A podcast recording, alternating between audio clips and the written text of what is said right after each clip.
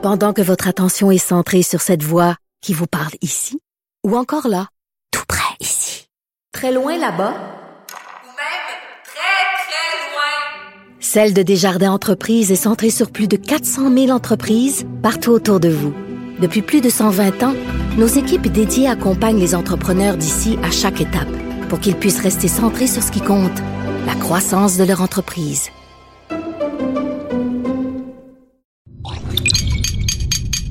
Cube Radio. Elles n'ont pas la langue dans leur poche. Elles disent ce qu'elles pensent sans détour.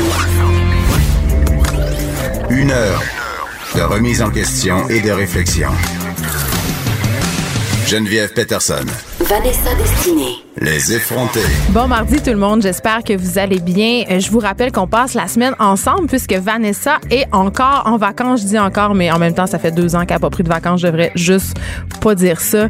Euh, Donc, elle passe la semaine à New York et on aura sûrement l'occasion de lui parler. Je crois qu'on va lui téléphoner pendant qu'elle va être, ça va être son genre, là, elle va être dans un beauty spa et là, elle va nous parler de, des soins très weird qu'elle reçoit. Euh, donc, euh, on va lui parler euh, plus tard cette semaine. C'était, c'est la fin. Oui, c'est déjà la fin du congé pascal, du congé de Pâques. Euh, J'espère que vous en avez profité. Moi, j'en ai profité, même si euh, je me suis sentie un peu coupable. Et là, je vous explique pourquoi. On dirait que à chaque fois qu'on a une période de vacances, je me fais une petite liste. Vous savez, les petites listes qu'on se fait, là, soit dans notre tête ou soit euh, dans notre téléphone intelligent. La petite liste des choses à faire là, quand il se met à faire beau un peu, là, tu sais, racler le terrain, faire le ménage de, du garde-robe de l'entrée, euh, trouver les amis de tous les bas solitaires qu'on a perdus dans les méandres de la sécheuse pendant l'hiver. Tu sais, classer tes bas bruns par couleur. Tout ça, là, toute cette liste-là qu'on se fait, il y en a des affaires à faire au printemps, là. Il y en a, il y en a, il y en a. Et là, moi, je me suis juste dit, fuck la liste. Je vais juste rien faire. En de semaine, je prends mes enfants, je vous l'ai dit. On s'en va à Québec, on s'en va à la cabane à sucre sur l'île d'Orléans et advienne que pourra quand je vais revenir, je ne sais pas qu'est-ce qui va se passer, je ne sais pas si je vais abattre des items sur ma liste. Et je vous annonce en grande primeur que je n'ai rien fait.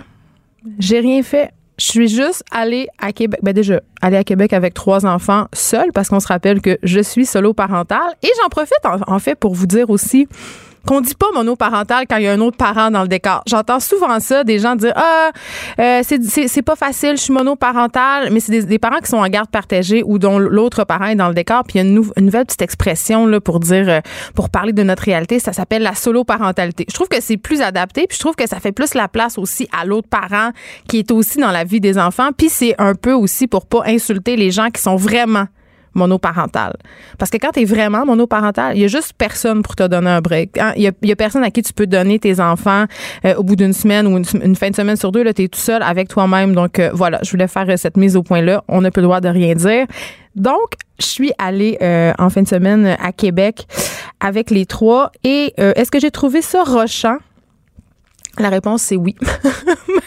Même si ma mère était là pour m'aider, être seule à la charge de toutes les demandes. Maman, je veux un verre d'eau. Maman, j'ai envie de pipi. Et là, tout le monde sait que même si tu demandes environ 28 fois à ton enfant s'il a envie avant de quitter pour faire trois heures de route, il va te dire non. Mais on le sait tous qu'au bout de 45 minutes, ils ont envie, ils ont faim, ils veulent arrêter, sont tannés. Tout ça. Mais euh, j'ai quand même été assez patiente et je suis fière de moi. et la raison pour laquelle je vous parlais de ça, je reviens à ma, à ma fameuse liste. Parce que c'est ça, je vous disais, je me suis sentie coupable euh, d'avoir rien fait. Et je remarque ça, j'ai- de la difficulté, puis je suis certaine que vous autres aussi, vous avez de la difficulté à vous dire, tu sais, à vous asseoir sur votre steak, comme on dit, là. Tu sais, il a fait soleil hier, là, il a fait soleil à la grandeur du Québec, il faisait comme 20 degrés partout. Et là, je voyais les gens autour de ma, maison s'affairer, euh, laver quasiment le trottoir, passer le balai, ramasser les feuilles mortes dans la cour, laver le barbecue, laver les tables. On dirait que personne n'est plus capable de rien faire. Juste de s'asseoir sur une chaise, profiter du soleil, prendre un petit verre de vin, prendre un petit verre d'eau, ça existe comme plus. Puis même moi, je suis plus capable parce que j'ai essayé de le faire et j'ai échoué lamentablement parce que tout le long, j'étais assis en essayant de relaxer. Un, j'avais la pression de relaxer. Je me disais, je suis pas en train de relaxer, je suis pas en train de relaxer, je suis pas en train de relaxer. Et deux, je me disais, je suis pas en train de faire toutes les affaires que j'ai à faire. Je suis pas en train de préparer l'émission de demain. Je suis pas en train de lire mon dossier. Je suis pas en train de racler des feuilles. Je suis pas en train de laver du lavage. Je suis pas en train de faire tremper des bas. Tout le temps pas en train de rien faire. Et en plus, je culpabilisais parce que j'étais sur mon téléphone. Puis on en a parlé vendredi passé du nombre d'heures qu'on passe devant nos écrans. Et là, je me disais, toute la fin de semaine, j'ai essayé d'être vraiment bonne, tout le monde. J'ai essayé de, de dire à mes enfants qu'on allait moins faire d'écran. J'ai saisi les iPads, les téléphones, les ordinateurs. J'ai essayé d'en faire moins moi-même et je me rends compte à quel point on est dépendant de ça. Là. Puis même quand on fait rien, combien de personnes je vous vois, là, puis moi aussi je le fais à l'épicerie. Qu'est-ce qu'on fait quand on attend dans la file? On regarde notre téléphone. Dès qu'on a un petit moment où on peut rien faire, on le remplit en regardant mon téléphone. Et c'est ça que j'ai fait hier, assis sur ma chaise longue au soleil. J'ai regardé mon téléphone en me sentant coupable de rien faire, puis en me sentant coupable de regarder mon téléphone. Voilà, c'est à, ce point que je contiens euh, du paradoxe, tout le monde. Et là, je voulais vous parler aussi des routes. Et là, je vais faire une animatrice de Radio de Québec de moi-même. Êtes-vous fou? Ça va pas bien, je veux dire. Pour vrai, j'ai jamais vu ça. J'ai manqué me tuer environ huit fois sur la 40 entre Montréal et Québec, tellement les gens me suivaient proche, tellement les gens euh, étaient tout le temps en train de vouloir se rentrer dans le derrière. Je me faisais dépasser à 170 km h Je roulais à 125. Hey, je sais que c'est au-delà de la limite de vitesse, monsieur l'agent, je m'excuse. Je roulais à 125 puis je me faisais passer comme j'étais une petite vieille de 88 ans sérieusement, est-ce que c'est moi qui ai rendu une vieille matante au volant? Mais les gens, on dirait que dès qu'il se met à faire beau, là, ils deviennent, il y a comme quelque chose qui se passe, ils ont une bulle d'air au cerveau. Et là, euh, ils deviennent complètement faux au volant. Pour vrai, j'ai manqué vraiment faire huit accidents. Et peut-être j'exagère un petit peu. Là. Peut-être c'est quatre accidents, mais quand même, c'est gros quatre accidents entre Québec et, Québec et Montréal pen- pendant un aller-retour. Puis c'est éviter de justesse de rentrer dans le derrière des gens, euh, des gens qui font n'importe quoi. Euh, je veux dire, je pense pas que ça vaut la peine d'aller se tuer pour arriver sept minutes avant à Québec. S'il y a personne qui va vous donner un trophée ou une médaille pour avoir battu le record d'avoir fait la 20 ou la 40 en 2h33 minutes au lieu de 3, au lieu de 2h48. là. Il y a personne qui va vous donner un trophée. Donc voilà, j'ai réglé mes comptes avec vous ce matin, les chauffeurs, les gens qui, ont, qui sont inconséquents au volant. Et je vais faire ma petite montée de lait aussi sur euh, le menu de la cabane à sucre. Il faut absolument que je vous en parle parce que j'adore les menus de cabane à sucre. J'adore en fait tous les trucs qui sont pas bons pour la santé. Et ça, vous le savez pas parce que je suis toujours un peu en train de parler de bonne alimentation, du fait que je trouve qu'on consomme trop de viande, que je trouve qu'on mange trop gras, trop sucré. Mais le menu de la cabane à sucre, pour moi, est l'absolu parce que mon repas préféré, c'est le gros déjeuner québécois, canadien, des œufs, des bines, jambon. J'adore ça, j'en mangerai un chaque jour de ma vie. Sauf que j'ai été un peu traumatisée euh, à la cabane à sucre sur l'île d'Orléans parce que j'ai vu des gens, et là, oui, je juge, je vous l'avoue, je juge. J'ai vu des gens verser du sirop d'érable sur leur tarte au sucre. C'est quoi votre problème? Est-ce que vous voulez faire un coma diabétique? Moi, qui est la fille de tous les excès, là, même moi, puis là, je me suis dit, bon, Geneviève, arrête de juger ces gens-là. Goûte donc, fais les dons. Fait que je l'ai fait. C'était dégueulasse. J'ai manqué mourir. Pour vrai, faites pas ça. Arrêtez de faire ça. Arrêtez de faire ça. Arrêtez juste. Je voulais qu'on mette ça au clair. euh. mais c'était un très bon repas de cabane à sucre et j'ai escaladé après des montagnes pour euh, éliminer toutes ces calories que j'avais ingérées parce que pensez pas que je me suis retenue. J'ai même commandé l'extra bajou à 5 Extra bajou. J'aime mieux, vraiment pas y penser.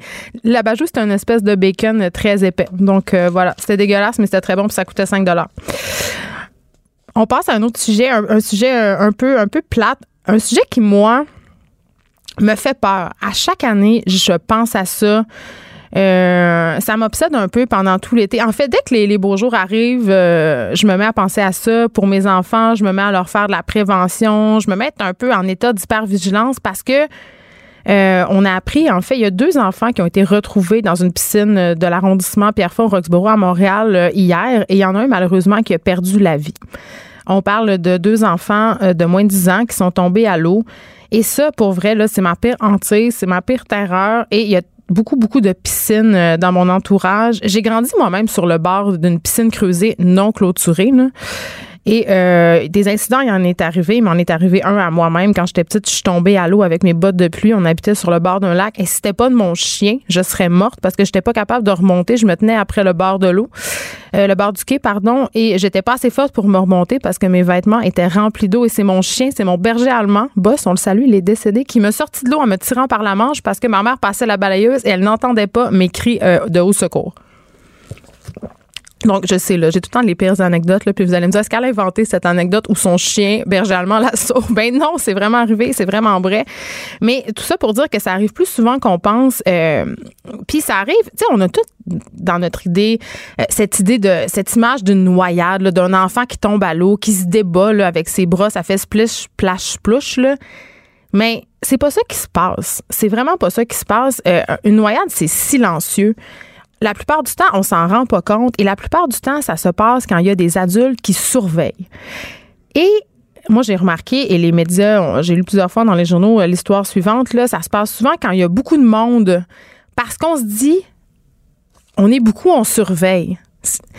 Mais c'est pas ça qu'il faut faire. Il faut dire, toi, tu t'occupes des enfants, toi, tu surveilles les enfants. Faut pas se fier au fait que tout le monde est là puis que tout le monde surveille parce que le résultat, c'est que les adultes se mettent à parler ensemble et que personne surveille.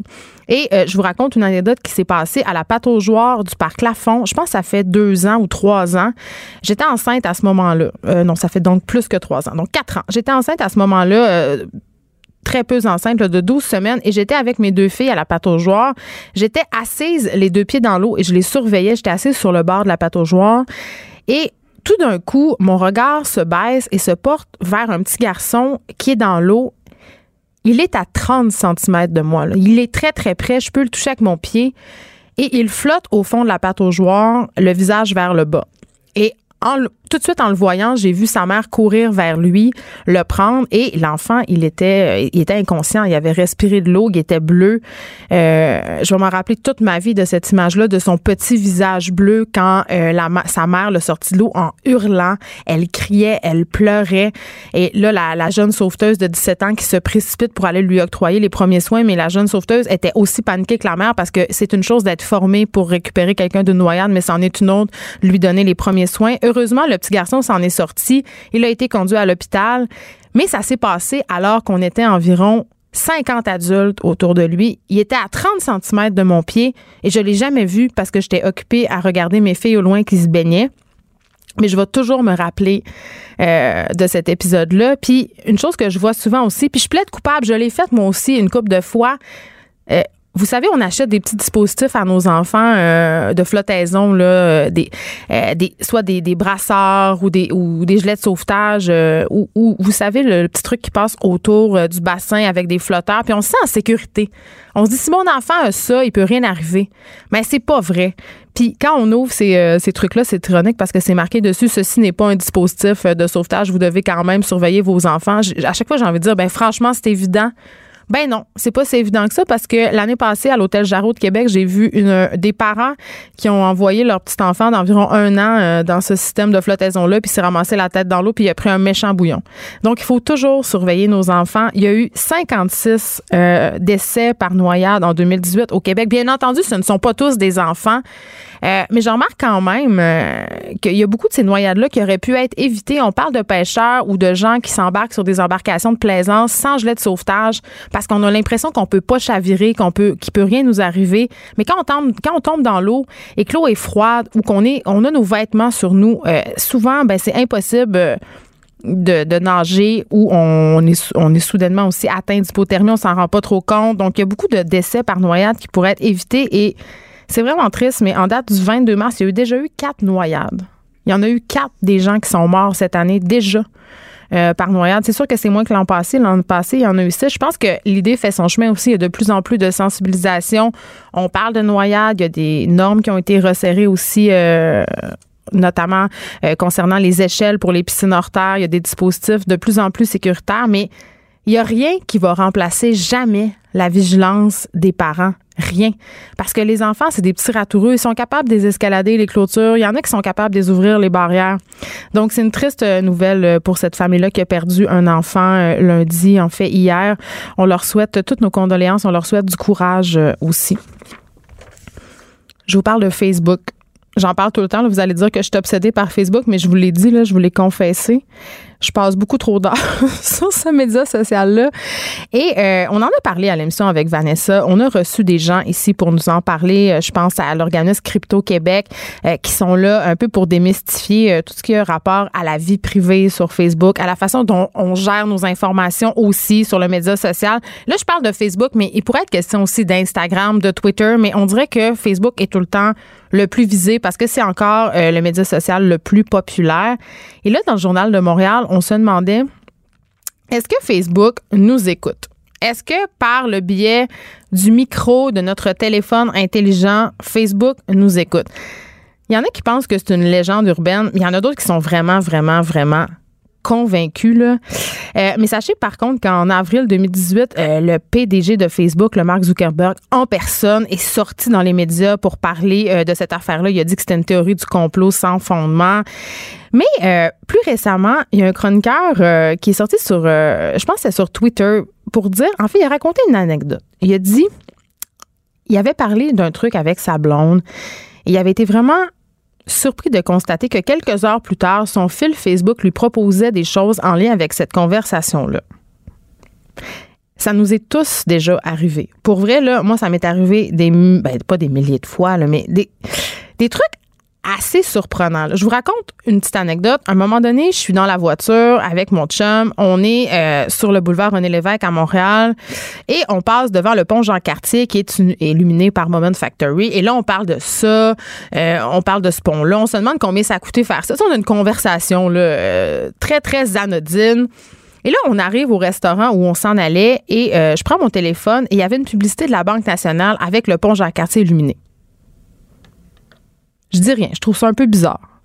Mais c'est une drôle de coïncidence quand même. Je dis pas que Facebook m'écoute, mais je trouvais ça quand même spécial. Une semaine plus tard, je suis assise à mon comptoir de cuisine et je parle avec une personne de Bradley Cooper. Et là, je l'ai déjà raconté cette anecdote-là à l'émission, mais je la raconte encore pour ceux qui l'ont pas entendu. Je parle de Bradley Cooper parce que je l'aime bien, parce que je le trouve beau. Et là, la personne avec qui je discute me dit Mais est-ce que tu savais qu'il parle français en plus? Et là, moi, je, je suis pas mais je m'en peux plus, vous comprenez? Je dis ben non, ben non. Et le soir, je me couche, je scroll mon, mon wall Facebook et qu'est-ce qui, qu'est-ce qui est, qu'est-ce qu'il y a dans mon wall Facebook? Il y a l'entrevue en français que Bradley Cooper a accordée à un média français une semaine avant. sais, là, on parle quand même de coïncidences assez surprenantes. Autre anecdote, si vous n'êtes pas encore euh, convaincu ou sceptique, euh, j'ai une amie à moi qui est une très bonne amie qui me raconte euh, qu'elle s'en allait en excursion avec son chum. Et elle voulait un chandail ou un coupe-vent. Je me rappelle plus trop, mais c'était la marque Patagonia. Elle dit Ah, j'ai regardé les trucs Patagonia, tout ça. Non, non, non. Je pense que ça serait une bonne option pour nous d'acheter ça. Et là, le lendemain, elle avait une publicité sur son Instagram cette fois-là où on voyait une fille blonde avec un âne porter un chandail Patagonia. C'est étrange, mais ce qu'il est encore plus, c'est que cette amie en question venait de poster il y a une semaine ou deux une photo d'elle avec un âne et mon amie est blonde. Donc, c'est comme si le média social avait scrollé ces images qu'elle partageait sur Instagram, sur Facebook et avait repris une photo similaire pour l'interpeller pour lui vendre un chandail Patagonia. Bon, là, je sais que j'ai l'air d'une complotiste, d'une fille qui croit euh, que la Terre est plate et tout ça. Euh, je pense que je suis pas la seule à penser ça, là, que Facebook nous écoute, mais ça a quand même été prouvé. Ben, les experts, en tout cas, il y a quand même des grands médias américains qui se sont penchés sur la question. On pense, entre autres, au Wall Street Journal, au, euh, à Wired, cette, célèbre, ce célèbre magazine américain euh, qui est un pionnier euh, en termes d'information sur justement les médias sociaux, l'Internet, l'électronique en général.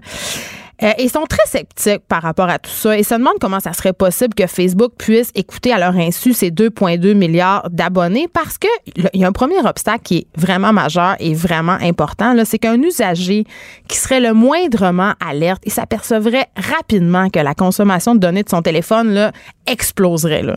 Donc ça, c'est la première affaire. Vous recevriez une espèce de notification de votre fournisseur cellulaire pour dire que vous auriez busté vos données. Ça, c'est la première chose. Un autre argument convaincant qui nous est servi, c'est ça sert à rien. Ça serait inutile que Facebook euh, écoute nos conversations, puis je vais vous dire pourquoi. C'est parce que Facebook, là, il dispose déjà de tellement d'informations sur nous à cause notamment du ciblage publicitaire qui n'ont pas besoin. Ils n'ont pas besoin d'accumuler, de, nous écouter pour savoir ce qu'on veut, ce qu'on cherche, parce que une chose qu'on oublie souvent, c'est que même si on parle des trucs, euh, souvent on s'en rappelle plus, mais on les a cherchés sur Internet.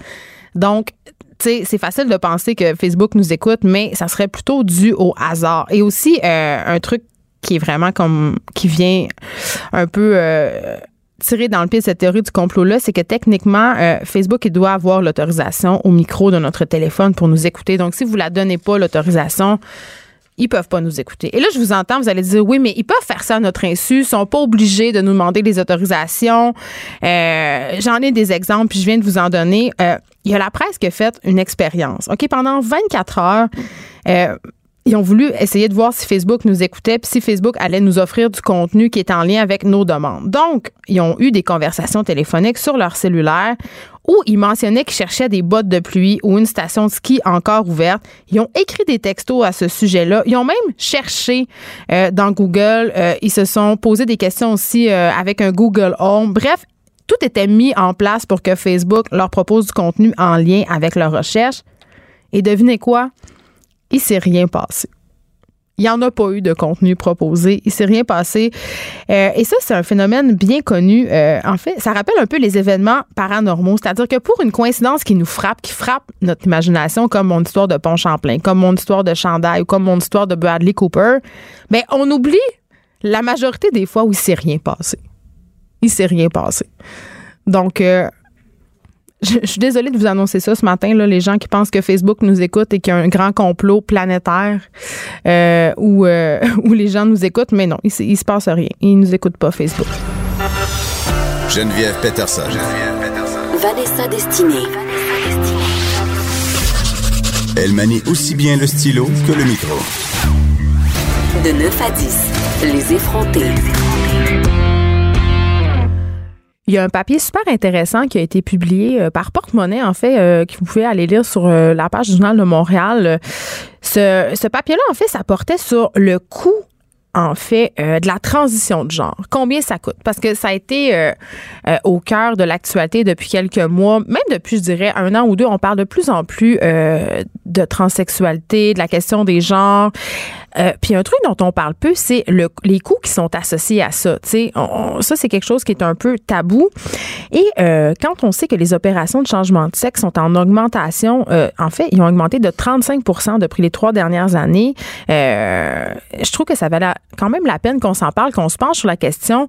On a eu ici quand même une youtubeuse trans, Gabrielle Marion, qui est venue nous parler de toutes les interventions qu'elle avait eues, de tous les coûts monétaires que ça avait généré.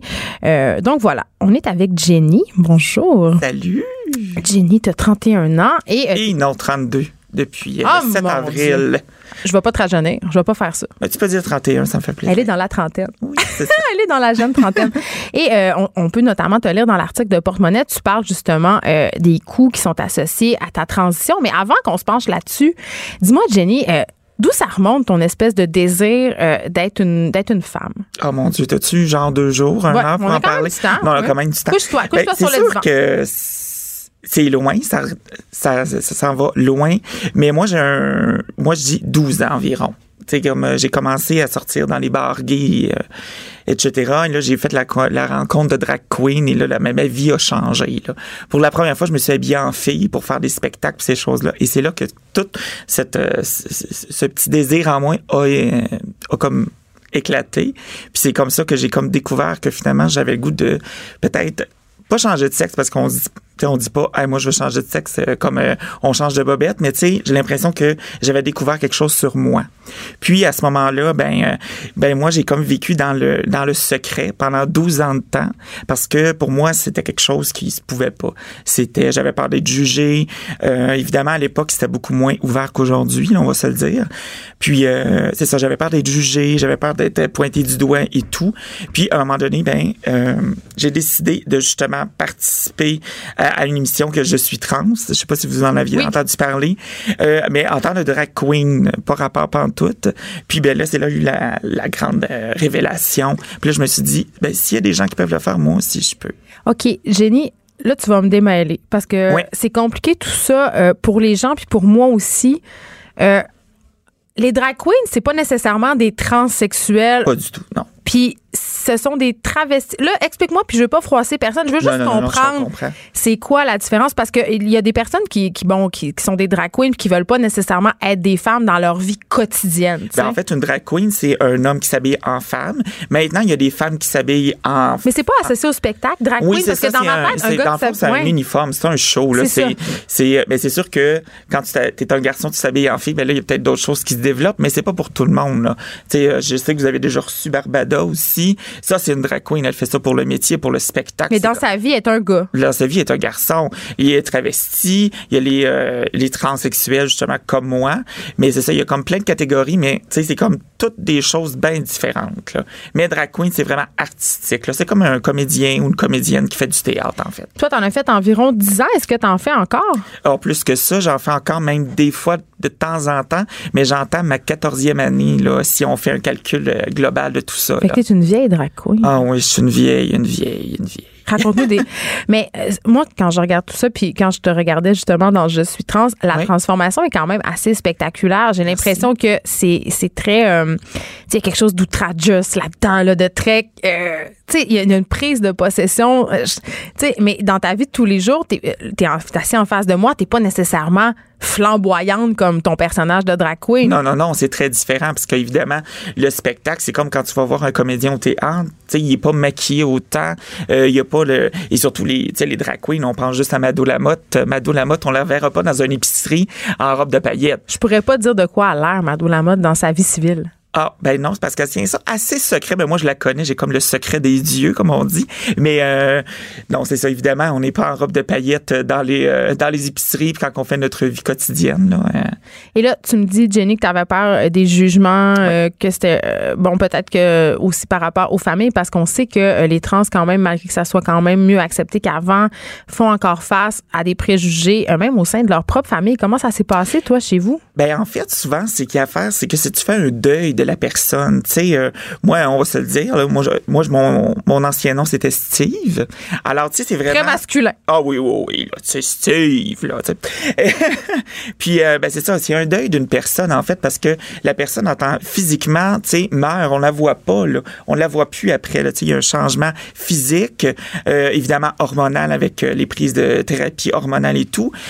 Mais, tu sais, en fait, ça reste la même personne.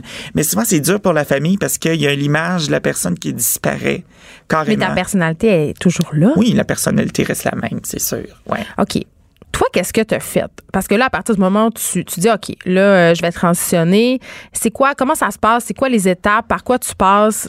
Ben c'est sûr, la première chose, c'est vraiment de, de, de se questionner. Quand on pense qu'on a vraiment, c'est, de consulter. Tu sais, on peut voir des psychologues ou des sexologues qui vont nous aider parce que il faut vraiment, tu sais, des fois, on peut avoir des pensées, puis c'est pas nécessairement ça qu'on veut. Alors, on commence par voir un sexologue. Moi, j'ai vu un sexologue, et à partir de ce moment-là, ben là, on fait des rencontres, on se pose des questions, on, tu sais, on, on va creuser. Mais est-ce que c'est couvert, ça? Euh, non, malheureusement, non, c'est pas couvert, ça. Puis, tu sais, une session avec un psychologue, ça peut varier entre quoi? 80 dollars et 150 dollars de la session? Puis, euh, c'est pas juste une session, c'est plusieurs. Des fois, ça peut être une dizaine, dépendamment de la personne ou ce qu'elle est dans son, dans son Fait qu'on est déjà dans des milliers de dollars en Ah frais oui, de consultation. oui, facilement, est-ce- facilement. Est-ce que tu es obligé de consulter? Ben oui, on est obligé de consulter parce que pour avoir la comme le la, euh, pas l'accès mais le le, le le le saut le saut pour dire que tu es que tu veux faire une transition il faut que tu aies une lettre officielle qui est faite par ton sexologue ou ton psychologue qui coûte environ 100 150 dollars alors encore là c'est encore des frais ensuite ça ben là faut que tu vois un, un- ton médecin ou un médecin de famille qui t'est référé pour pouvoir faire ton cheminement pour pouvoir faire euh, avoir tes doses d'hormones et tout OK. Puis là, Ouais. quand tu commences à prendre tes hormones, ça, c'est couvert par l'assurance maladie? Euh, pas entièrement. En fait, il y a encore, il y a comme une partie, une dose d'hormones euh, de bloqueur. Mais moi là, je parle pour vraiment euh, les femmes trans, là, pas les hommes trans. Là, je ne sais pas la testostérone et tout comment ça peut coûter. Mais il y a les bloqueurs et il y a l'estrogène parce qu'évidemment, un homme ne produit pas d'estrogène. Alors, on a besoin de ces deux médicaments-là pour pouvoir comme faire la thérapie hormonale. C'est environ une 80-90 dollars par mois. Euh, évidemment, ben il y a une partie qui est couverte, mais pas entièrement. là. Fait que, il y a toujours mais- des frais tout le temps. Ouais. Jenny, quand on sait que le revenu annuel médian des personnes euh, trans est de 15 000 comment les gens font pour se payer ça? Parce que là, on n'est pas encore rendu au côté esthétique de la patente. Ah, là, non, on se parle tout, juste là. de l'aide psychologique puis des hormones qui sont, à mon sens, nécessaires. On parle de la base, là, C'est genre, ça. euh, juste commencer les hormones, déjà là, c'est déjà gros. C'est un gros, euh, c'est un gros changement. C'est comme moi, je dis tout le temps, tu prends ta vie, tu retournes de côté, là, tu repars à T'es-tu comme en crise d'adolescence? En plus, quand tu prends ça, ça tu deviens-tu comme dans ta tête On a, les mêmes, ben, on a les mêmes symptômes qu'une petite fille de 12 ans dans sa puberté, en fait. Là. Ça doit être agréable. Oui, avec euh, les mêmes symptômes aussi qu'une femme enceinte. Fait que des bouffées de chaleur. Tout. Fait que tu sais, c'est comme un gros paquet de gel vraiment le fun. En là, plus de transitionner, de, de devoir t'adapter à ça au regard des autres, tu dois dealer avec une espèce de tempête hormonale. Oui, fait que t'es comme en maudit tout le temps, mais ça va bien. Là. Tu sais, t'es Ben, comme con- moi. Comme moi, il faudrait pas que je transitionne. Ça serait lettre. Ah ben moi, des journées c'est lettre. Là. Des, des, des journées que ça me tente pas, là, comme on dit. OK. Euh, Puis, euh, bon, évidemment, euh, il y, a- il y a des opérations qui sont disponibles. On pense entre autres à la vaginoplastie ou à la reconstruction du pénis. Toi, ça te concerne pas? Tu as choisi de ne pas avoir de vaginoplastie. Euh, ça, c'est couvert par l'assurance maladie. Pourquoi tu as Oui. décidé de ne pas en avoir? Ben moi, en fait, ce que j'ai décidé, c'est que j'étais pas rendu là nécessairement Ah. dans ma vie. C'est sûr que tu sais, c'est comme plein d'étapes. Une transition en tant que telle, ça peut prendre jusqu'à trois ans. Évidemment, chaque euh, chaque cas est unique aussi. Ça peut prendre plus longtemps, moins de temps, mais il, il- il y a comme une moyenne de trois ans. Euh, moi, je suis rendu à deux ans au mois de mai bientôt. Puis, euh, ben c'est ça. Là, je suis sur traitement hormonal depuis deux ans. Euh, la, la vaginoplastie, c'est quelque chose de gros. On s'entend, là, c'est une grosse opération. Oui, parce qu'il faut faire des dilatations ensuite. C'est pas Ouais, juste opération c'est presque un an de convalescence et tout. là. Ouais. Tu sais, c'est quelque chose de gros. Puis en fait, faut vraiment faut le faire pour soi. Faut pas le faire pour les autres. Puis moi, j'avais toujours, tu sais, comme quand tu décides de faire ta transition, tu as tes hormones et tout, là, là, tu veux que tout se fasse tout de suite. Là, là t'aimerais ça rentrer dans une boîte, puis tu sors, là, puis tout est fait. Mais malheureusement, ça marche pas comme ça, c'est au jour le jour. Puis, ben, c'est ça. Fait que dans le fond, ben euh, moi j'ai j'ai décidé de comme mettre les freins un peu là-dessus. J'ai fait les démarches. Euh, probablement qu'on va m'appeler prochainement pour pouvoir faire la vagino et tout, mais je vais simplement repousser et repousser jusqu'à temps que moi je sois à l'aise. Parce que pour moi, euh, je sais qu'il y en a peut-être peut-être toutes les personnes trans qui vont être dans la même avis que moi, mais j'ai l'impression que tant et si longtemps que même si j'ai un vagin, un pénis ou quoi que ce soit, ben je vais toujours être considérée comme une femme trans, veux veux pas. Fait est-ce que je suis à l'aise avec mon mon sexe? Moi oui. Fait que pourquoi je le changerais Pourquoi je m'affligerais ça en fait? Mais tu dis quelque chose d'intéressant. Tu dis peu importe qu'est-ce que je fais, je vais toujours être considérée comme une femme trans. Mhm. Mais ça, ça, déra- ça dérange? Tu veux pas. Est-ce que ton rêve, ça serait que les gens s'en rendent pas compte ou? Ben moi qu'on s'en rende compte, qu'on s'en rend pas compte, ça me dérange pas tant que ça. Moi c'est ma vie, je fais ce que je veux, mais c'est sûr que tu sais j'ai l'étiquette comme on dit là, dans un monde qu'on veut pas d'étiquette, mais tout le monde est étiqueté. Euh, j'ai l'étiquette d'une femme trans, veux veux pas, ben euh, tu sais il y a toujours un petit questionnement tout le temps, on sait pas trop. Mais le dating, ça se passe comment? Oh my god. Ah, ouais. Oh, tu veux pas t'en aller là-dedans. Ah, je veux tellement m'en aller là-dedans. Vas-y. Oh mon Dieu, ben c'est n'importe quoi. Euh, je vais t'avouer. euh, ben l'affaire c'est qu'on est comme un fantasme pour plusieurs hommes. Ben, sur plusieurs sites de, de pornographie, il y a des sections euh, trans puis chimères. Ouais, c'est ça, assez- chimère, ouais. Mais non, non, c'est ça. c'est- on est un fantasme. Souvent, les gars, moi, je dis tout le temps, ils nous veulent pas dans, ils nous veulent dans leur lit, mais pas dans leur vie, en fait. Là. Parce qu'on parle des jugements, parce qu'évidemment, tu, tu couches avec un- une femme trans, ben, oh mon Dieu, ah, ben, t'es gay. Parce que là, euh, tu sais. hein. Évidemment, tout se divise en gay hétéro. Il y a, Oui, a oui, pas oui, oui. de Il y a deux catégories, là. Ça, ça. ça finit, là. C'est Ouais. Mais euh, c'est ça. Fait que, tu sais, c'est- très compliqué rencontrer quelqu'un de vraiment sérieux puis qui veut s'investir. Puis, euh, ben, c'est ça. Moi, j'ai laissé tomber tous les sites de rencontres parce que j'étais comme, euh, comme on dit, j'étais à bout. Puis, euh, je suis bien contente de ça puis je me sens bien. Oui, mais je pense que même les gens qui sont euh, pas trans, ils ont de la ils laissent misère tomber aussi. les sites de Ouais, c'est ça, parce qu'on se rend compte- assez mal. On Oui. se rend compte que ça vaut pas grand-chose, là. Puis, euh, Mais, OK, mais toi, mettons, tu des, tu des gars, tu des, tu des filles, tu des, tu les deux, tu sais, ben, moi, ça passe? moi, je date des gars parce que j'aime les garçons. Mais euh, c'est sûr qu'il y a des femmes trans qui datent des femmes parce qu'ils aiment les femmes. Mais euh, moi, je suis vraiment intéressée par les garçons. Alors, euh, je lance un appel. S'il y a quelqu'un de, Ah, oui. s'il y a quelqu'un de, de, de, de- comment qu'on dirait ça? D'intéressé. D'intéressé et de sérieux, s'il vous plaît. Non, Écrivez-nous sur la page Facebook des non. effrontés, on va vous mettre en non, contact. c'est ça. J'aimerais ça pour recevoir trop trop de pic dick euh, Non, sur mais mon nous, Facebook. nous on va mon- faire le. le tri. Nous, on Ah, les reçoit à ta place. je préfère un album ou une encyclopédie là, facile. là. Hey, on pourrait comparer nos albums de Dick Pic. Ah, ça, serait bon, incroyable. Oui, oui. J'ai envie qu'on qu'on revienne justement au coût Oui. euh, au cou- parce que dans l'article euh, de, euh, de Porte-Monnaie, tu dis quelque chose d'intéressant. Tu dis il y a tous ces traitements, mais il y a aussi la garde-robe que tu dois refaire de A à Oui. Z, les souliers, les cheveux, les ongles. Ça coûte cher être une femme. Ah oui, ça coûte cher être une femme. Puis euh, déjà que moi, tu sais, que je trouvais que ça coûtait cher être un homme, mais euh, ça coûte encore plus cher être une femme. Évidemment, comme tu dis, il y a les ongles, les cheveux, les vêtements, parce qu'on change de garde-robe complètement. Fait qu'il faut faut tout euh, donner ou jeter ou vendre ou ce que vous voulez. Puis il faut racheter. Là, on repart euh, du début. Là, il y a rien là qui, qui fonctionne. Puis euh, ben c'est ça. Ben il- c'est ça. Il y a tout le tu sais, le maquillage, le, le- c'est ça. C'est Ah, L'esthétique, c'est énorme. J'ai envie de te dire quelque chose d'un peu plate. Oui. Pourquoi vouloir correspondre absolument à l'image la plus cliché qu'on se fait des femmes? Vouloir des boules en plastique, des longs cheveux, des ongles, des extensions de cils, des injections de lèvres? Pourquoi vouloir à tout prix se conformer? Parce que j'ai envie de te dire, puis je, je me dis ça moi aussi, là, Ouais. on n'est pas obligé. Non, c'est vrai, on n'est pas obligé. Pas obligé d'avoir des ongles qui me coûtent 50 ben non, ben par non, mois. C'est sûr. Mais moi, j'aime ça. moi, j'aime ça, mais c'est sûr qu'on n'est pas obligé à ça. Il y a des personnes trans qui font pas tous ces changements-là. Mais est-ce que tu penses que c'est parce que justement, il y a ce désir d'être une femme, donc de vouloir avoir les attributs qui sont habituellement liés à l'image qu'on se fait Ah, d'être c'est une sûr. fille? Puis même encore, euh, tu sais, oui, on fait tous ces changements-là. Tu sais, des trans, il y en a qui sont vraiment très, très, très féminines.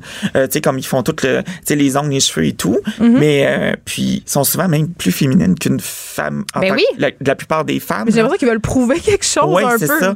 Mais je pense à l'intérieur, là, genre, c'est comme là, ça a besoin de sortir. Ça, c'est, un, c'est un désir là, de vouloir être comme. euh, surtout, je pense, au début, là, Ouais. t'as, le goût là, d'être euh, genre. euh, Top model, là, c'est super important. là. Mais je pense que oui, c'est vrai, t'as raison. On n'est pas obligé d'avoir des grosses boules en plastique pour pouvoir être une femme. Mais j'adore ça, les grosses boules en plastique. Ben, mais ça coûte 8000 dollars. Oh, ça peut aller jusqu'à 10 000 Là, pratiquement. mais là, là. c'est ça. Toi, qu'est-ce que tu veux avoir puis que tu peux pas avoir à cause de l'argent? Euh, ben, en fait, c'est sûr que les implants, moi, c'est quelque chose qui m'intéresse. J'aimerais ça vraiment beaucoup en avoir. Mais il y a les frais. On va faire une levée de fonds. On va faire une levée de fonds. Go for me. Euh, c'est ça. Fait évidemment, il y a les implants. Mais c'est ça, comme je disais, il y a les implants, il y a les, in- les injections. les injections de quoi? Euh, ben, ça peut être du botox dans les, euh, pas dans les lèvres, mais en tout cas, ça peut être les lèvres, les joues, euh, ça peut être les fesses aussi, ça peut être une, une, euh, une rhinoplastie. pour Les le- opérations de féminisation du visage. Ouais, il y a les finisations du visage qui font, euh, qui liment la pomme d'Adam, qui cassent la mâchoire. Mais toi, t'as rien eu de ça, là. Moi, j'ai rien eu de ça pour, pour l'instant. Pour l'instant, moi, j'ai juste eu la thérapie hormonale that's that's. Qu'est-ce que ça a fait sur ton corps, les hormones? Euh, ça change la texture de ta peau. Tu es avec une peau plus mince. Euh, ça fait une répartition des graisses, en fait. Là. Fait que là, tu te mets à avoir des petites hanches. Euh, c'est sûr que tu viens jamais avec une, des hanches de femme complètement parce que, évidemment, euh, le, le, le, le processus s'arrête un certain temps. Euh, Il y a les seins qui poussent aussi. Euh, ça fait des petits seins pointus. Les filles qui nous écoutent. Ça ou pas? Ah non, c'est laid. Ça fait des petits seins en pente de ski. C'est Ouais, c'est ça. Là, c'est Ouais. des seins, le wouh! Les, les filles qui nous écoutent, ils savent sûrement c'est quoi. Puis euh, sinon, ben c'est ça. Il y a le visage aussi qui peut changer. Il y a toutes sortes de choses. Puis il y a le laser aussi qui rentre là-dedans, là. Parce qu'évidemment, t'es un homme, t'as une barbe. Fait que c'est d'autres frais qui s'ajoutent. Tu le fais? Euh, oui, et je le fais encore parce que moi, C'est combien? euh, un traitement de laser, et là, je parle seulement du visage parce qu'évidemment, il y a tout le corps qui peut se faire faire au laser aussi. Mais avec les hormones, j'avais tendance à penser que la pilosité s'amenuisait un peu. Euh, oui, un petit peu, mais pas complètement, dépendamment des personnes. Moi, au visage, il y en a encore. Euh, je fais encore des traitements. Puis un traitement, ça peut varier entre 150 et 250 De la fois? De la fois. Et ça, c'est une fois par mois. Fait que si tu te mets à calculer ton laser, tes ongles, tes cheveux, tes hormones, puis tout le garde-robe, puis toutes ces affaires-là, finalement, euh, c'est très, très cher. Puis c'est malheureusement pas toutes les personnes trans qui peuvent se permettre ça. Puis ben c'est ce qui fait aussi qu'il y a des trans qui tombent dans la drogue ou dans sont en détresse. qui sont en détresse, là, puis qui ont besoin d'aide là, à cause de ça. Puis c'est- malheureux à cause de ça. ouais. Tu dirais que ça coûte combien transitionner, Jenny? En Oh moyenne? Si je, je pense que je ferais un calcul de, de, de A à Z, peut-être, là, quoi, ça peut coûter quoi? 150, 70 000, 100 000 dollars peut-être? Tu t'es-tu endetté? Oui, c'est sûr. Oui, c'est sûr. T'as pas le choix. Parce que tu vas être à, tu vas être à, tu vas être à ta sacoche, comme on dit, là. Tu, sais, tu veux, Ben, tu veux que ton image bien- reflète ce que tu as à l'intérieur. tu sais, faut- Fait que c'est dur que. C'est ça. C'est di- c'est difficile, mais tu y vas. Puis tu travailles fort, puis t'as pas le choix. Puis euh, let's go. Écoute, on va te souhaiter bonne chance, euh, Jenny. merci. S'il y a des gens qui veulent dater Jenny, écrivez-nous, mais il faut que vous soyez sérieux, pas des gros peurs fétichistes. Là. Pour nous rejoindre en studio, Studio à commercial cube.radio. Appelez ou textez 187 Cube Radio. 1877 827 2346. Les effrontés. Là, je suis bien, bien, bien, bien, bien énervée, tout le monde, parce que je reçois une de mes idoles, Cyril Choquet, est avec moi. Je t- je suis excitée. Pour vrai, je m'en peux plus. Il fallait que je te le dise. Tu vas bien? Je vais très très bien, merci beaucoup. Je te dis-tu parce que j'ai l'impression de te connaître, parce que je me suis tellement tapé toutes les saisons de Mordu de la pêche que j'ai l'impression que t'es mon ami. Eh ben, je pense qu'on on va être, on va, on va bien s'entendre parce que Ben, je crois que la- t'adores, ouais, t'adores la pêche, hein, c'est ça? Ben, j'adore beaucoup la pêche et je suis pas la seule à avoir l'impression d'être ton ami parce que tu as 300 000 personnes qui te suivent sur Facebook, Cyril, 40 000 personnes sur YouTube. T'es comme une star des médias sociaux et là, j'ai appris quelque chose, Cyril, sur toi.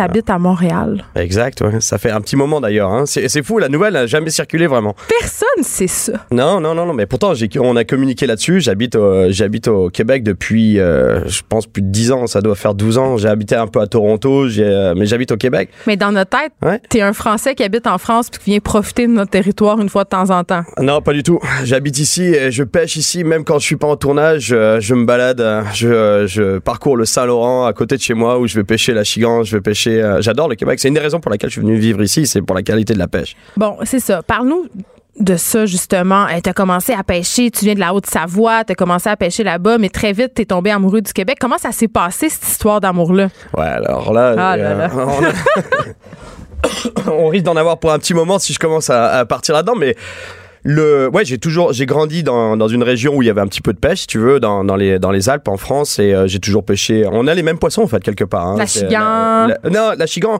oui, mais il est arrivé plus tard. Il a été introduit en Europe. Ah. Introduit en France, mais euh, ce qu'on appelle ici la perche chaude, c'est la perche en France. On a du brochet, on a des truites euh, qui sont pas les mêmes truites. C'est euh, les, les truites brunes ici ont été introduites. Là-bas, elles sont natives en fait, elles Mhm. sont elles sont indigènes. Mais euh, ouais, donc j'ai grandi, j'ai grandi à pêcher dans, dans les Alpes en France, et puis euh, rapidement en France, euh, pour la faire vite, c'est que si t'aimes vraiment la pêche, Ben, c'est pas tant le pays pour ça, hein, on va se le ben, dire. on a un très gros réseau hydrographique, mais avec trop de monde. Il n'y a plus rien. Il y a plus grand chose dans les dans les eaux publiques, c'est un peu un peu la misère. Mais dans les forêts non plus, par ailleurs. Euh, bah, même- il y a plus beaucoup de forêts non plus. Exactement. Ouais, ouais. Non, mais c'est ça s'améliore ceci dit. mais- Donc, tu arrives ici et là, euh, ce soir débute la saison 7 de Mordu de la pêche. Et là, moi, j'ai eu l'extrême privilège d'écouter le premier épisode qui se passe dans mon coin de pays. Moi, je viens du Saguenay, mais c'est à Schifferville. Et là, on peut te voir aller à la pêche au Touladi, qui est, euh, pour le commun des mortels, la truite grise. exact. Et ça, Cyril, on va se le dire, euh, quiconque a déjà sorti une truite grise de l'eau sait que c'est un des combats les plus le fun de l'e- de l'existence d'un pêcheur. Raconte-nous un peu comment ça s'est passé. Exact. Ah ouais, la truite grise, c'est vraiment ouais, je veux je veux euh, je veux euh, je veux être d'accord avec toi là-dessus parce que c'est vraiment un poisson qui est phénoménal. Souvent, il a il a il a la réputation d'être un poisson un peu plate à pêcher, alors que c'est pas du tout ça, c'est hyper très combatif. C'est violent, c'est combatif, ça ça se bat, ça te déroule tout le fil dans un moulinet sans problème. Donc ouais, fait l'épisode on l'a fait euh, on a on a démarré à Shefferville et de Shefferville on s'est baladé un peu partout dans le nord. Je pourrais pas te dire exactement où parce que je pense qu'il faudrait les points GPS pour trouver les endroits où on était parce qu'on était vraiment à l'aventure comme tu as pu le voir. Ben oui, c'est ça, parce que vous vous déplacez. Évidemment, dans ce coin-là, tout le monde, il n'y a pas de route, donc on se déplace en hélicoptère ou en hydravion Exact. et on se retrouve à des points GPS. Là, d'ailleurs, on te voyait retrouver euh, des compagnons, il nous. Et là, euh, tu cherchais un monstre, toi. C'est ça que tu cherchais, parce que la truite grise, ça peut atteindre jusqu'à 40 kilos. Ouais, ça peut faire euh, 100 livres, pas loin de 100 livres. Euh, même, je crois qu'il y a un record du monde au-delà de C'est 100 vrai, livres. ça. Moi, j'avais Ouais, l'impression d'entendre ouais. des légendes urbaines. ouais, ben, et c'est la raison d'ailleurs, c'est ce qui a inspiré cet épisode, c'est que euh, chaque fois que je me baladais dans le Nord, j'entendais toujours des histoires amérindiennes de, de, euh, de, de poissons monstres qui cassent des lignes, qui déchirent des filets. Ouais. Et je voulais, je voulais voir si, je voulais vérifier si c'était euh, véridique. Donc le seul moyen de le, de le, faire, c'est, de pêcher. Donc en fait, on, on, on a pris contact avec les Inuits, avec qui j'ai fait déjà des épisodes. J'ai une très bonne relation avec eux. Et puis les Nescapi. Et on est parti à la, à la, à la recherche de ces, euh, de ces fameuses grosses euh, truites grises. Et on en a trouvé une. Il y en a plein dans le Nord. On mais pour trouver le le monstre, c'est quand même pas, c'est, c'est pas, c'est pas, c'est pas gagné, quoi. Non, c'est ça, parce que, bon, un, un truc, euh, bon, moi, je suis une pêcheuse, on l'a dit en début d'émission, euh, un, un mythe ou quelque chose qu'on entend souvent d'un peu négatif à propos de la pêche, c'est qu'il faut attendre puis que c'est long. Alors moi, j'ai aucune patience. Pour vrai? Aucune patience. J'ai de la persévérance. Je suis déçue. Non, mais la, la pêche, c'est. Non, mais il y a une différence entre la patience et la persévérance. La patience, c'est vraiment de te poser à un endroit et puis d'attendre. D'attendre que le poisson vienne à toi. Ah non, mais là, faut, faut être proactif, là. Ouais, exactement. Bah, c'est pour ça que je te dirais, j'ai de la persévérance. C'est-à-dire, je vais me balader, je vais, je vais essayer de prospecter, je vais lancer un nouvel appât, je vais changer de coin, je vais, euh, je vais changer de l'heure, je vais changer d'endroit, changer de stratégie jusqu'à que je le trouve, le poisson. Donc, c'est une vraie chasse, en fait. Oui, parce que la pêche. Mais rester en place à un moment pendant, pendant plus, de, plus de 20 minutes, moi, c'est pas mon Ah, truc. Ça, c'est pas de la pêche. Ça, ça, c'est- Bah, c'en c'est est de la aussi, mais ouais, c'est de la méditation, exact. Non, mais c'est vrai parce que pour pêcher des poissons qui sont intéressants, euh, puis pour avoir des prises qui sont le fun, il faut changer de l'air, il faut se déplacer. Exact. C'est très, très sportif. Ouais, c'est c'est sportif, ouais, ça bouge. En fait, les, les, euh, la plupart des gens ont cette connotation, cette idée que la, la pêche, c'est un, c'est un, c'est une activité plate où on fait rien, mais les, les pêches, bah, tu l'as, tu l'as vu, les, les pêches qu'on fait dans, dans, dans l'émission, c'est, c'est des pêches d'aventure, des pêches de. C'est aussi un prétexte à l'aventure parce qu'à chaque fois qu'on va chercher des gros poissons, faut aller dans des coins de, de pays perdus, il faut, faut marcher dans la forêt, il faut. Oui, parce que c'est que- ça ta saison 7, non? C'est c'est des espèces de quêtes parce que là, tu te promènes un peu partout pour aller chercher des poissons mythiques. Exact, c'est des euh, très gros poissons et malheureusement les très gros poissons il y en a de moins en moins sur la planète parce qu'ils sont ils sont victimes de pollution, ils sont victimes de surpêche, etc. Surtout les poissons d'eau douce en Amazonie par exemple où il y en a de moins en moins. Donc ouais c'est euh, c'est d'aller loin pour pouvoir trouver ces poissons. Et moi la- l'aventure c'est quelque chose que j'adore, que ça me nourrit en fait le, le, le trip de partir dans la forêt, de Ben oui. survivre avec les. De faire du portage et tout et Ouais tout. ouais j'adore ça autant que la pêche presque. Je peux pas. Là, si vous écoutez ça ce soir, euh, les amis à Évasion, là, vous allez être complètement flabbergastés par la quantité de mouches qu'il y avait sur ce tournage. Et je pouvais pas ne pas t'en parler. Parle-moi des conditions de tournage parce que il y avait des ours, vous campez dans la, dans la brousse, il y a des mouches. C'est quand même difficile, là. À la, la pêche dans le nord, honnêtement, les gens me disent toujours en Amazonie, quand tu vas en Amazonie, euh, au Brésil, etc., tu dois te faire manger par Euh, les non, mouches. Côte-Nord. Excuse-moi, les mouches sont grosses comme des chevreuils. Et mais c'est le, le- le nord du Québec, ouais, c'est exactement ça. C'est bien pire. C'est euh, c'est incroyable la quantité de mouches entre le cocktail qu'il y a entre les, euh, les mouches noires, les, euh, les moustiques, les, les maringouins et les euh, et Les thons à cheval. et- exact. C'est incroyable. Il y en a à peu près en temps en, en permanence une centaine ou 200 qui nous tournent autour de la tête en permanence. C'est horrible. Et moi, mais mon équipe, eux, ils ont un filet. Mais pas toi. Mais moi, je suis pas, je peux pas avoir un filet sur le visage, donc je me fais dévorer littéralement. Je me fais manger par les mouches euh, en permanence, mais bon, euh, c'est, ça fait partie du trip. Et... Je peux pas m'empêcher de te parler. euh, bon, tu te tournais avec euh, des gens, euh, des Inuits et tout ça, et là, on pourra le voir ce soir. Ils emploient des techniques de pêche que nous, on peut pas utiliser. Tu n'avais même pas le droit de toucher aux bâtons qui sont utilisés pour faire les Exact. pièges. Raconte-nous un peu comment ça se passe, ces techniques de pêche-là, puis pourquoi c'est important pour toi de les montrer? Bah moi, je trouve que c'est des techniques de pêche ancestrales, donc qu'ils aient un droit acquis de les utiliser, je trouve ça tout à fait correct, et que nous, on n'ait pas le droit. Bon, bah ça, c'est ça, c'est c'est une autre histoire, mais les, euh, c'est des belles techniques qui ont servi pendant des générations à prendre des Mais ce poissons. sont des donc- pièges dans le fond de l'eau. Comment ça marche? Bah, c'est des pièges, ouais. C'est, ils ont des, des variantes de, de pièges. Et d'ailleurs, ces mêmes pièges qu'on a dans le nord du Québec se retrouvent dans tous les peuples amérindiens sur, sur la planète. C'est souvent la même, les mêmes techniques de base, ou simplement une corde avec un hameçon, par exemple le- un morceau de bois qui flotte à la surface sur lequel ils mettent une, ils, ils suspendent, ils attachent une corde avec un, un hameçon et un appât qui se baladent, qui laissent pêcher pendant qu'ils font autre chose, puis après ils vont relever le piège. Ça en est un des, euh, des, des, des diverses techniques de pêche qui existent sur la, sur la planète. Et je trouve que c'est intéressant de les montrer parce que c'est des techniques qui, certes, ont- sont critiquées de temps en temps parce que elles peuvent euh, prendre du poisson un peu de manière, euh, comment dirais-je, euh, de manière Ben, parce que non, non, non sportive. Mais en Oui, fait, c'est parce que c'est excessivement efficace. On pense notamment à la pêche de la Corégone qui a lieu quelques, quelques mois par année. Et là, ils ont des filets puis ils en attrapent des milliers. Exact, bah oui. Fait que c'est un peu ça qui est un peu critiqué souvent de la part des gens qui sont pas tellement contents de pas pouvoir utiliser Ouais. ces techniques-là. Bah ça, ce serait la pêche au filet. Mais les Ouais. filets, c'est venu, euh, c'est pas, c'est pas des techniques ancestrales. Les filets, c'est venu plus tard. c'est avec venu- des bois. C'est même, euh, c'est même nous qui les avons amené ces techniques-là. Les techniques de pêche ancestrales, ils prenaient ce qu'ils avaient, ce dont ils avaient besoin, ils mangeaient ce, qui, euh, ce dont ils avaient besoin, et c'était des peuples nomades, donc ils se déplaçaient tout le temps. Donc ils faisaient jamais du, du mal à la ressource. Aujourd'hui, on les a sédentarisés, donc forcément, ils- tous les plans d'eau à côté des communautés sont touchés parce qu'ils pratiquent la même technique, donc ils prélèvent, ils prélèvent, ils prélèvent, puis au bout d'un moment, il n'y a plus rien. Mais avant, c'était un peuple nomade, donc ils revenaient deux ans, trois ans plus tard sur les mêmes endroits, ça, la, la ressource était refaite, et ça fonctionnait très bien. Aujourd'hui, c'est plus le cas, malheureusement. J'ai l'impression euh, que quand Cyril Choquet va à un endroit, ça devient populaire, une destination, tous les pêcheurs veulent se pointer là. Est-ce que tu es payé pour aller dans des places?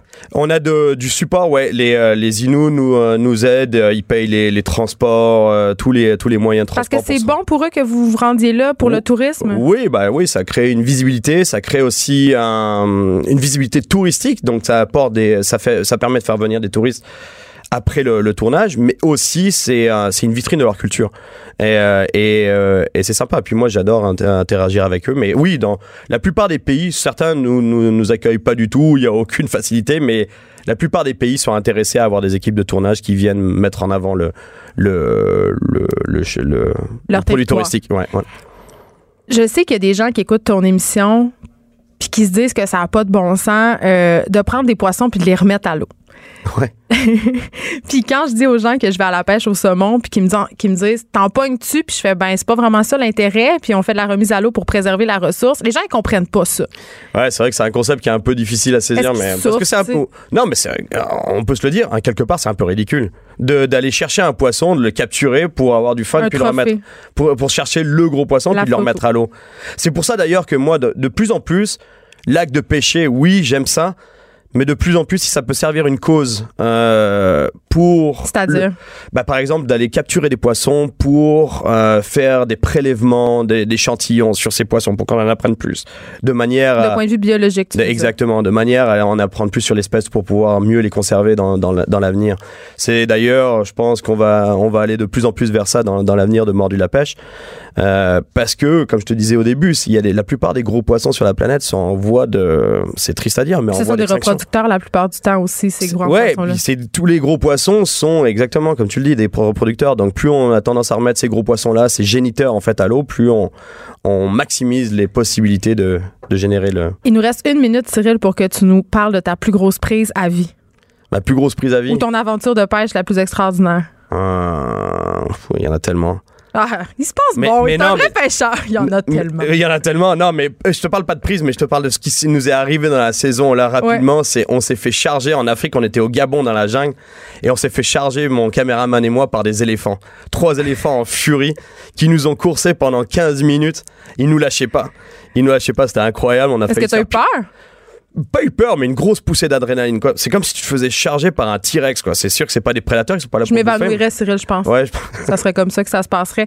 Merci euh, beaucoup d'avoir été avec nous, Cyril Chacun. On rappelle que Mordu la pêche, saison 7, ça commence ce soir à Exact. Canal Évasion. Et là, en- il nous reste trois secondes. Je m'en vais en Jamaïque. Qu'est-ce que je m'en vais pêcher là-bas? Du tarpon? En Jamaïque, tu vas, il y a du tarpon, il y a tout, du barracuda, il y a plein de poissons de mer en fait. Ouais, Ouais, c'est un- de pogner un tarpon. Euh, t'amène avec moi. Il y en a, je suis pas sûr qu'il y en ait un. Je suis pas sûr. qu'il- Ouais, c'est pas. Cube Radio.